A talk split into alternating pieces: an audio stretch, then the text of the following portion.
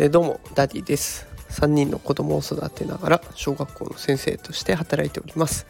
このラジオでは育児や教育を楽にするそんなヒントを毎日一つお送りしております。さあ今日はですね暗闇ギャルになりたい子供たちというテーマでお送りしていきたいと思います。え今日はね今話題になっている平成ギャルというものについての投稿ですえご存知ない方もね分かりやすく説明していこうと思いますえーと現代の10代から20代の若い人たちはマインドギャルっていうものに憧れてそれになりきろうとしている状態が見られます。でマインドギャルっていうのは何かとか、ね、どんなことやってるかっていうのをねこれから放送していくんですけどこのギャルになりたいっていう気持ちこれが結構ね深い闇を持っているっていうことが分かってきましたので、まあ、そんなことを投稿しようと思います。あの今の流行を知りたいとかね若い子が何を考えてるか分かんないとかっていう方は是非最後まで聞いていただければ今の若い子ちょっと分かってくるかもしれませんので是非お付き合いください。さあということで本題の方に行きますがえマインドギャル先ほど紹介したものがあります。このマインドギャルって何かっていうとこのギャルっぽい思想っていうんですかね。ギャルっぽい考え方。4つに大きく分けられます。1番がその場のノリを楽しめる前向きな姿勢。で2つ目は人に振り回されずに自分の意思を貫く。3番目が違うことははっきりと否定する。4番が嫌なことがあってもくよくよしない。まあイメージすると、まあ、その場すごいノリノリでイエーイみたいな写真撮ったりとか チャラチャラして遊んでて。で、えー、人に振り回されずに自分の意思で動いている。だからヤマンバとか言いましたよね。誰が何と言おうと私はこれが可愛いと思ったものを貫ける。で違うことははっきりと否定をしていて嫌なことがあってもくよくよしない。でとにかく毎日明るく笑ってられるっていうような。そんなのが、えマインドギャルと。あギャルのマインドですね。でこのマインドを生かしたマインドギャルに憧れている子が多いんです。で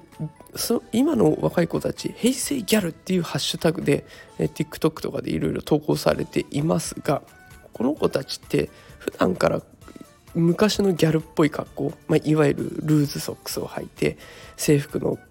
ところにカーディガンを腰に巻いて髪の毛をアップで結んでとかっていう格好をするっていうわけではないですね。普段は全然違う格好をしているんだけど、まあ、コスプレ的な感覚で平成のギャルを装っていると。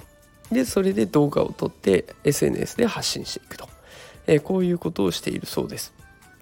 なんで今更これをやるかっていうとさっきのマインドギャルが深く関係をしています。今はコロナ禍になってもう何年も経っていますがコロナの影響でその子たち若い子たちの青春っていうのはね本当に多くのものが失われてしまっている状態が続いています。本当だったらみんなと思い出作れたのにそれができなくなっている。でそうするとその子たちって SNS っていう別の世界で面白いことを見つけて自分たちの中で面白いものを発信していくとか見つけていくっていうことをやろうとするんだけれども実は自分で発信しようとなると自分より優れている投稿を嫌でも目にしないといけないキラキラ輝いている世界を嫌でも目にする必要が出てきてしまうと。でそうするとなんで私たちって青春も奪われてしかも SNS 見れば周りはキラキラしてて自分たちってなんて不幸なんだろうと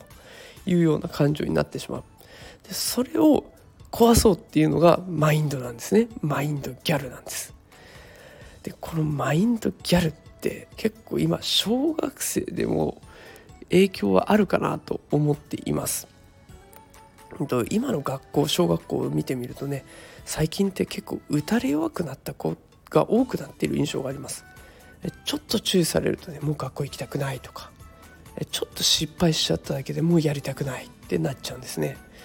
でもそんな子たちがマインドギャルを目指すっていうことはこれね今小学生私見てますけれども中学校高校行った時には当然それは目指すよなっていう感じがします。あの自分がくよくよしたりとか自分が失敗にへこたれてるっていうのは本人が一番よく分かってます。もうこんなの嫌だなこんな自分嫌だなって思いながら生活しちゃうんです。でそれを壊してくれる考え方がその昔のギャルにあったということを見つけたらそりゃ食いついていきます。だから周りにいる大人の人たちは最近の若い子がまた変なこと始めたとかっていうふうに邪険に扱うんじゃなくってこの背景も知った上でその子たちが抱えている不安っていうものに目を向けてあげて大丈夫なんだよそんなに無理しなくてもっていうところを言ってあげたりとか楽しそうでいいねってこれからも明るく生きていきなよって前向きなメッセージを投げかけてあげるとかそういったことはこれからの子どもたちに必要になってくる声かけとか支援になってくるのかなと思って今日はこんなことを発信してみました。ということで今日はマインドギャルについて紹介をしましたギャルになりたい子どもたちが今は増えていますよとでその陰にはコロナと SNS っていうものが潜んでいます。是非お子さんの内面に目を向けて声をかけてあげてほしいなと思っております、えー、今日も最後まで聞いてくださってありがとうございました。また明日も配信したいと思います。それではまた明日会いましょう。さようなら。